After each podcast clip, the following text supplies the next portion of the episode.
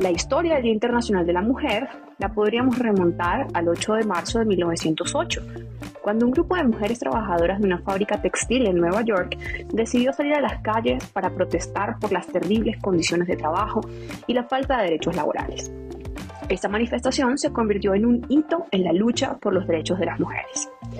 Posteriormente, este día, como una conmemoración internacional, empezó a darse en el marco de Naciones Unidas en 1975 y dos años más tarde fue proclamado por la Asamblea General.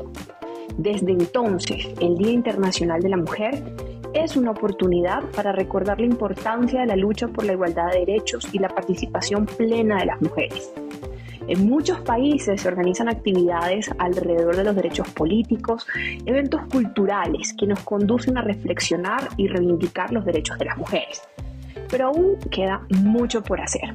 A pesar de los avances en la lucha por la igualdad de género, las mujeres siguen enfrentando discriminación, violencia y desigualdad en muchos ámbitos de la vida. Es importante recordar que la igualdad de género no solo es un derecho fundamental, sino que es uno de los fundamentos esenciales para construir un mundo pacífico, próspero y sostenible. Como mencionaba, se han conseguido algunos avances durante las últimas décadas, pero aún existen muchas dificultades. Las leyes y las normas sociales discriminatorias continúan siendo generalizadas. Las mujeres siguen estando infrarrepresentadas en todos los niveles de liderazgo político e incluso en el sector privado. Y no suficiente con ello, los efectos de la pandemia del COVID-19 lograron hacer un retroceso en los avances y en los pasos que habíamos dado en los logros de los derechos de las mujeres. El brote del coronavirus agravó la desigualdad existente para las mujeres y niñas a nivel mundial, desde los temas de salud hasta los temas económicos, la seguridad y la protección social sin dejar de mencionar que la pandemia también condujo a un fuerte aumento de la violencia contra las mujeres y las niñas.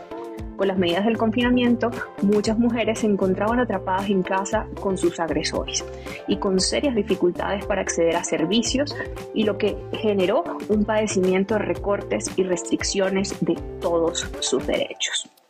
A nivel mundial, todavía encontramos 750 millones de mujeres y niñas que se casan antes de los 18 años de manera forzada.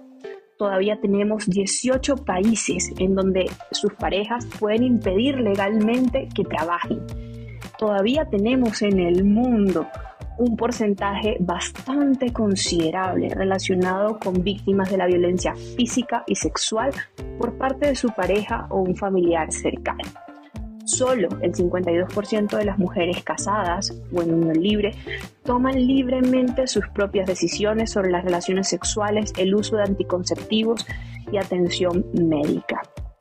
A nivel mundial, las mujeres poseen tierras agrícolas solo en un 13% y son muy pocos países los que realmente han tomado medidas para revertir esta situación y como uno de los fenómenos más graves en la violencia contra las mujeres es precisamente el feminicidio.